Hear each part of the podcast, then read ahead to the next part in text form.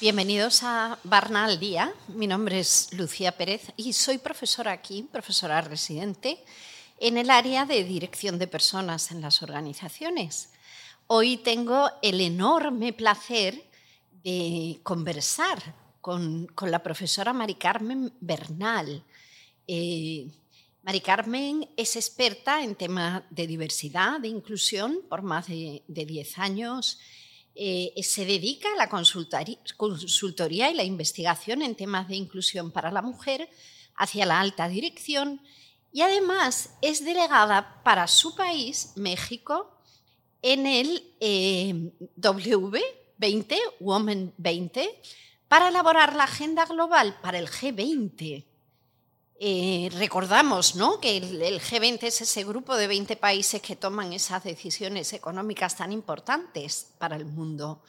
Y que en Latinoamérica los tres países que pertenecen al G20 son México, Brasil y Argentina. Bueno, pues qué, suerte ¿no? tenerte hoy aquí y que nos puedas contar, Mari Carmen. Cuéntanos sobre este tema. ¿Qué estás trabajando para llevar a la agenda? Muchas gracias Lucía y nuevamente para mí es un placer estar esta mañana aquí en Varna en este podcast que animamos a todos a escuchar.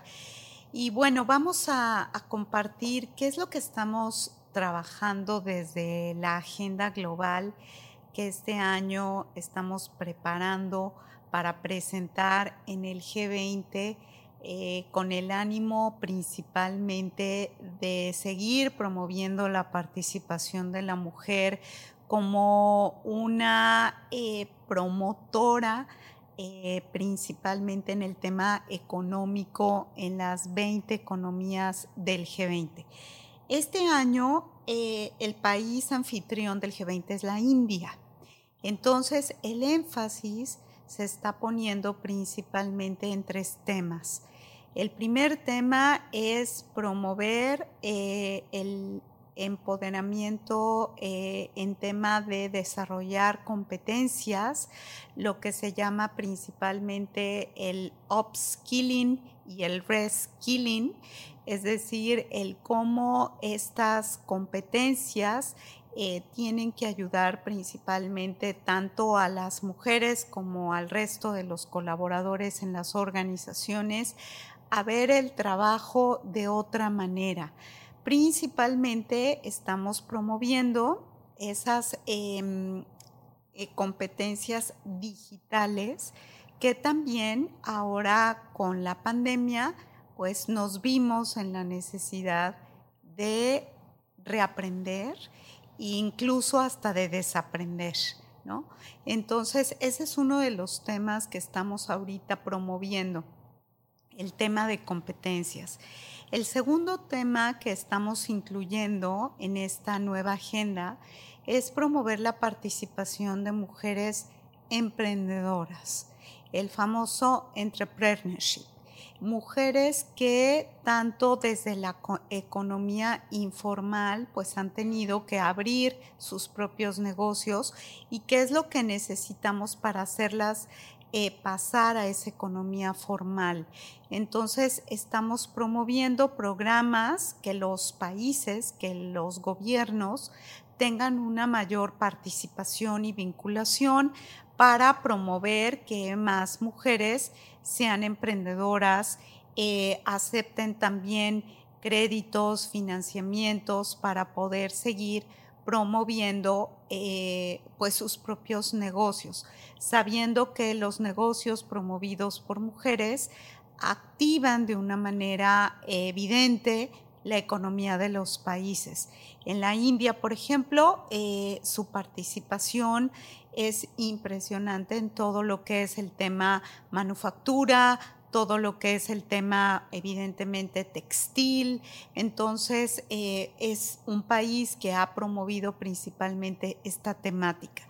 Y el tercer tema eh, evidentemente es seguir en la línea de promover la participación de mujeres tomadoras de decisiones, es decir, que haya más mujeres preparadas para ocupar posiciones tanto en juntas directivas, mujeres directoras generales, mujeres que puedan estar tanto en corporativos como también a nivel de gerencias eh, responsables en plantas, en fábricas, y esto pues implica promover una mayor capacitación, una mayor formación en programas eh, principalmente de liderazgo.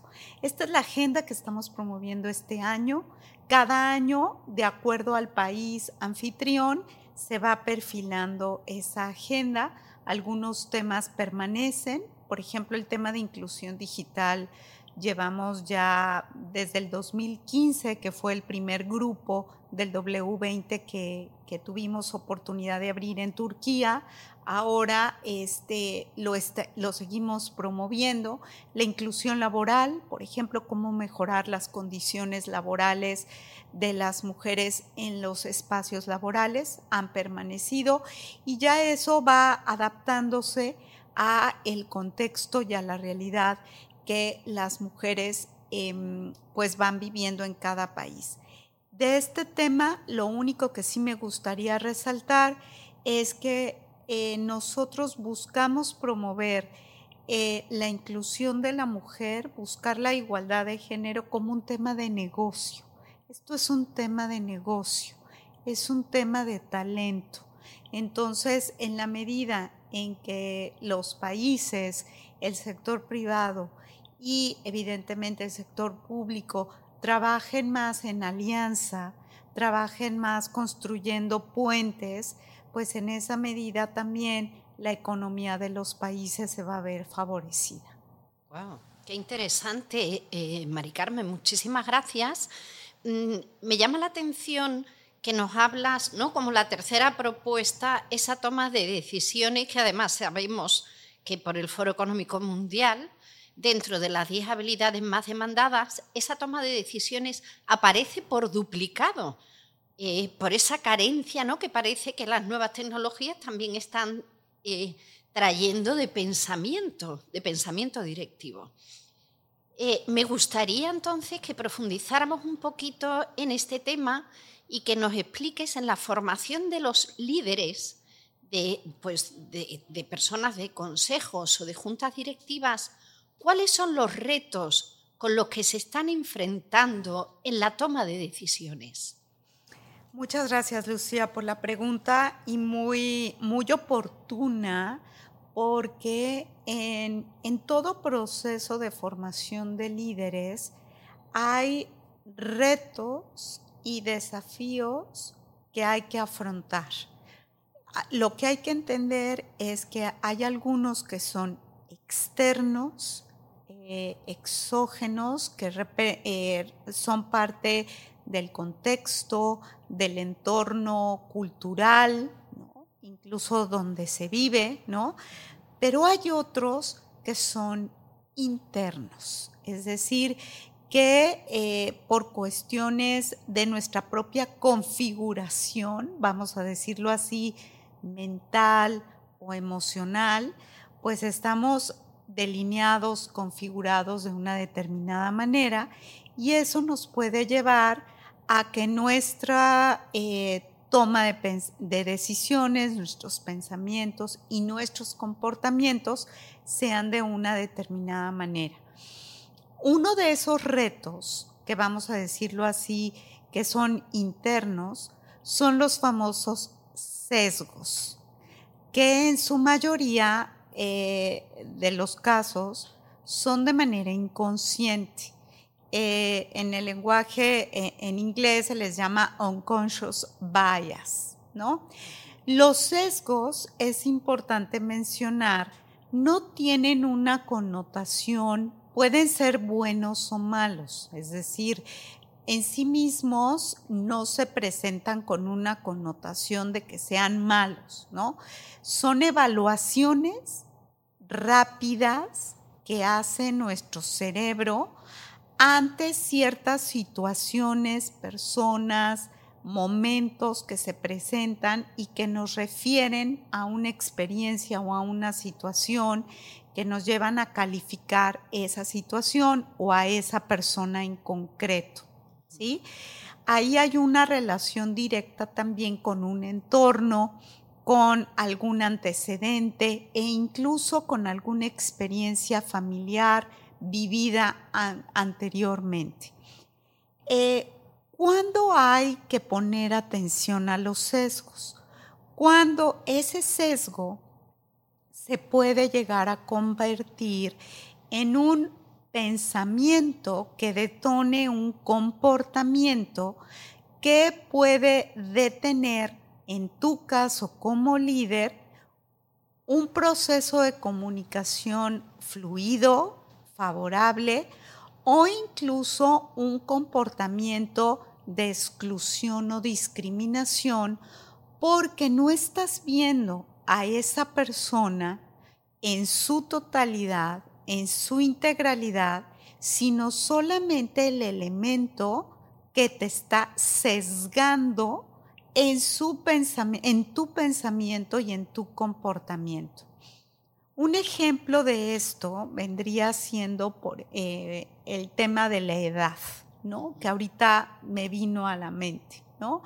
Eh, por ejemplo, en, un equipo directivo donde eh, quizá a, la líder, vamos a decirlo así, que a lo mejor es una mujer, la acaban de nombrar la responsable de ese equipo y ella pertenece a la generación millennial vamos a decirlo, ¿no?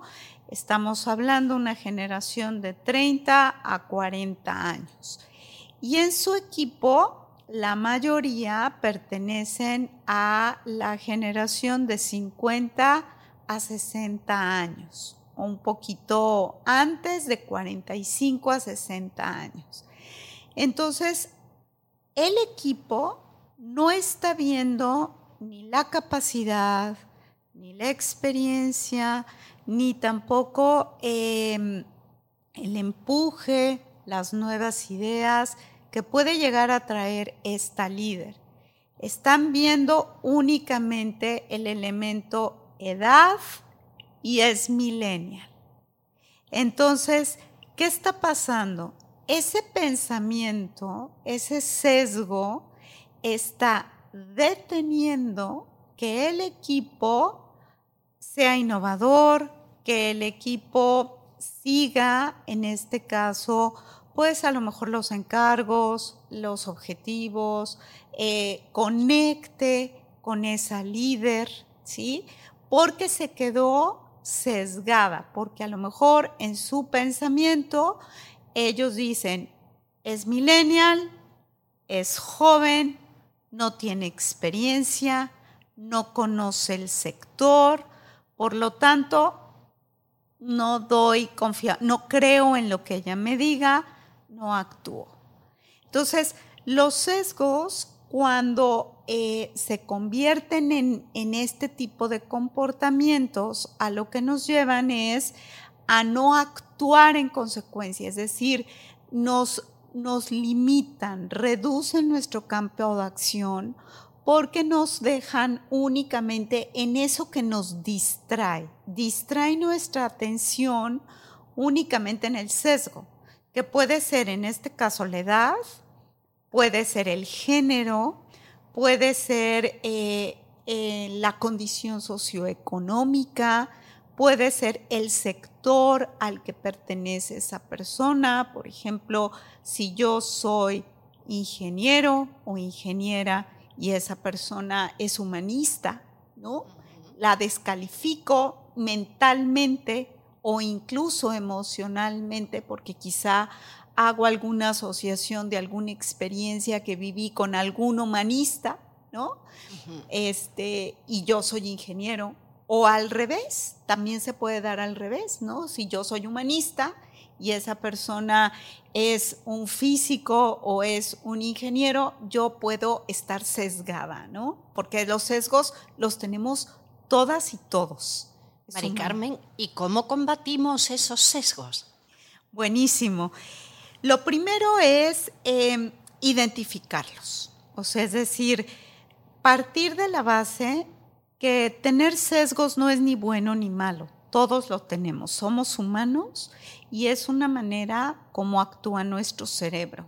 ¿sí? Y que también eso detona por de acuerdo a la experiencia que hayamos vivido, algún tipo de emoción. Es decir, el sesgo nos puede condicionar a vivir con temor, a vivir con desconfianza, a vivir con este, cierta incertidumbre.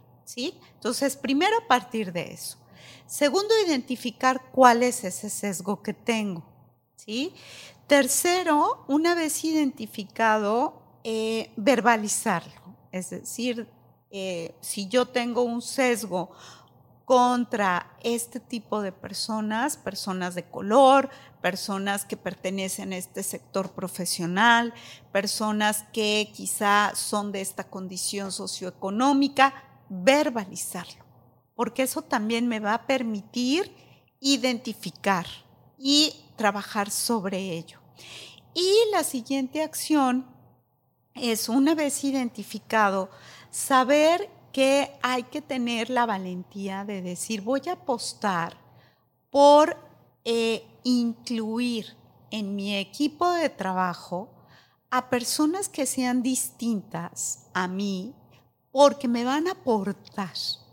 O sea, el tener a una persona diferente a mí en manera de pensar, en manera de ser, en una cultura distinta, aunque yo me sienta incómoda o incómodo con esa persona, si yo supero esa incomodidad y busco su contribución, su capacidad, busco hacer una alianza con esa persona, esa incomodidad se va a transformar en contribución, en riqueza.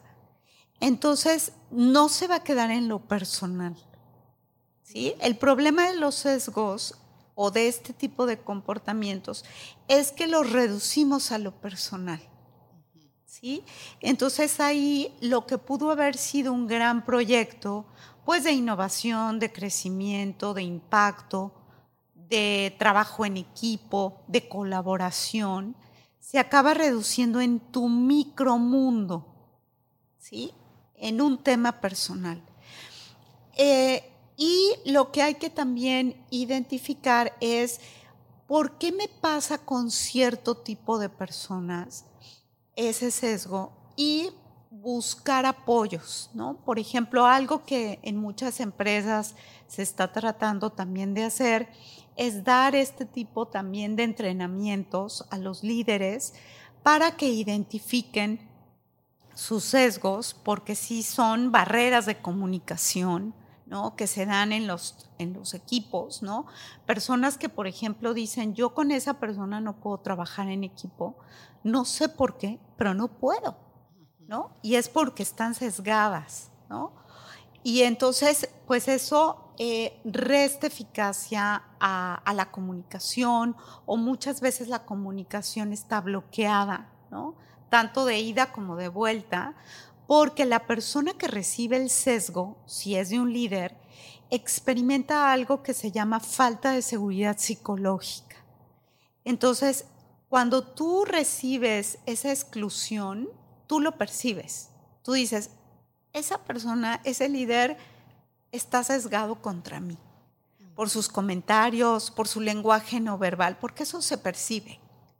Así es. Entonces, tarde o temprano no hay conexión.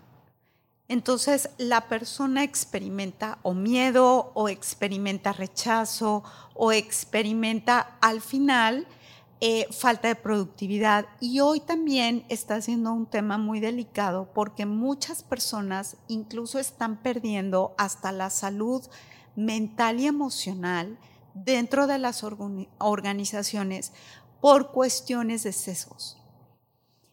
Entonces, buscar estos mecanismos de acompañamiento, ya sea a través de entrenamientos, de talleres, a través de mentoring, de coaching, por ejemplo, porque no basta con decir, no, yo no tengo sesgos. Una persona que niega decir que, o sea, una persona que niega tener sesgos está sesgada, porque todas y todos los tenemos.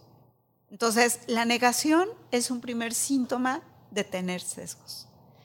Entonces, se requiere eh, precisamente ese acompañamiento que puede ser a través de un coaching, a través de un mentoring. Y algo que es muy importante es eh, saber que lo que hoy me tiene sesgado, el día de mañana puede cambiar y puede aparecer otro sesgo. ¿Sí? Porque son también, mm, vamos a decirlo así, formas de trabajar del cerebro. Y nuestro cerebro es plástico, tiene plasticidad. Y en eso también tenemos que confiar, que nuestro cerebro puede aprender y desaprender. Entonces, lo que hay que trabajar en el tema de los sesgos principalmente es la emotividad, porque el tema emocional es lo que muchas veces no nos animamos a cambiar. Por eso la inteligencia emocional también es un tema muy importante a involucrar en, el, en la educación de los sesgos. Absolutamente. Y qué importante esto que dices, ¿no? De ver la diferencia como un valor que aporta. Exacto. Así es. Muy interesante. Mari Carmen, déjanos un mensaje clave para los líderes y para las personas cuya toma de decisiones tienen un gran impacto. Bueno, em, a mí una de las cosas que más me gustaría es mm, decir que precisamente el que los seres humanos, mujeres y hombres, seamos distintos, seamos diferentes, es una riqueza, ¿sí? Y el que seamos de sectores, razas, religiones, culturas, género, edades distintas, suma, aporta, contribuye. Entonces, en la medida en que nosotros busquemos sumar, contribuir, construir alianzas, eh, buscar siempre que esa persona algo te puede aportar, siempre. Un enfoque, un estilo, una, una nueva manera de ver las cosas. ¿sí? El tema es cómo lo hago. Y el cómo lo hago y, en eso, tanto desde el W20 como en las mismas organizaciones, lo estamos promoviendo. Barna misma, esa es su misión, educar, formar, prepararnos, ¿no? En la medida en que queramos siempre estar buscando la manera de educarnos, ¿no? Reeducarnos. El tema de los sesgos es un tema de educación y reeducación. Y se empieza desde la familia. Los sesgos se traen desde la familia. Entonces, también en el ámbito familiar es un tema que hay que trabajar y reeducar. ¿sí? Porque si yo parto de la base que es algo humano, pues yo aprendí a estar sesgado desde mi ámbito familiar. Por, mis, por las conversaciones, por el tipo de amistades con las que yo he convivido, porque son pensamientos, son trampas que mi mente ha ido adquiriendo, son tejidos que mi mente ha ido aprendiendo a tener. Entonces, ¿yo qué incorporaría o qué mensaje dejaría a los líderes que nos están escuchando? Reeducarnos en estos temas. Queremos ser mejores líderes, queremos conectar mejor con nuestros equipos.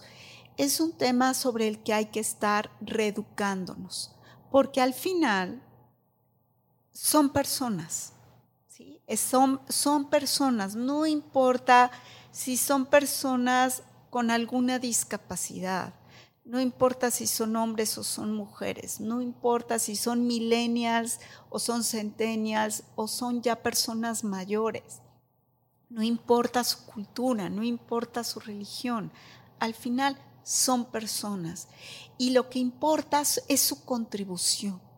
Siempre hay que ver eso. Es su capacidad y es su valor como seres humanos. Y quieres ver el valor de una persona, quítate esos sesgos que muchas veces te no te dejan ver el valor de esa persona. Muchísimas gracias. Nos has traído eh, realmente una contribución importante. ¿eh?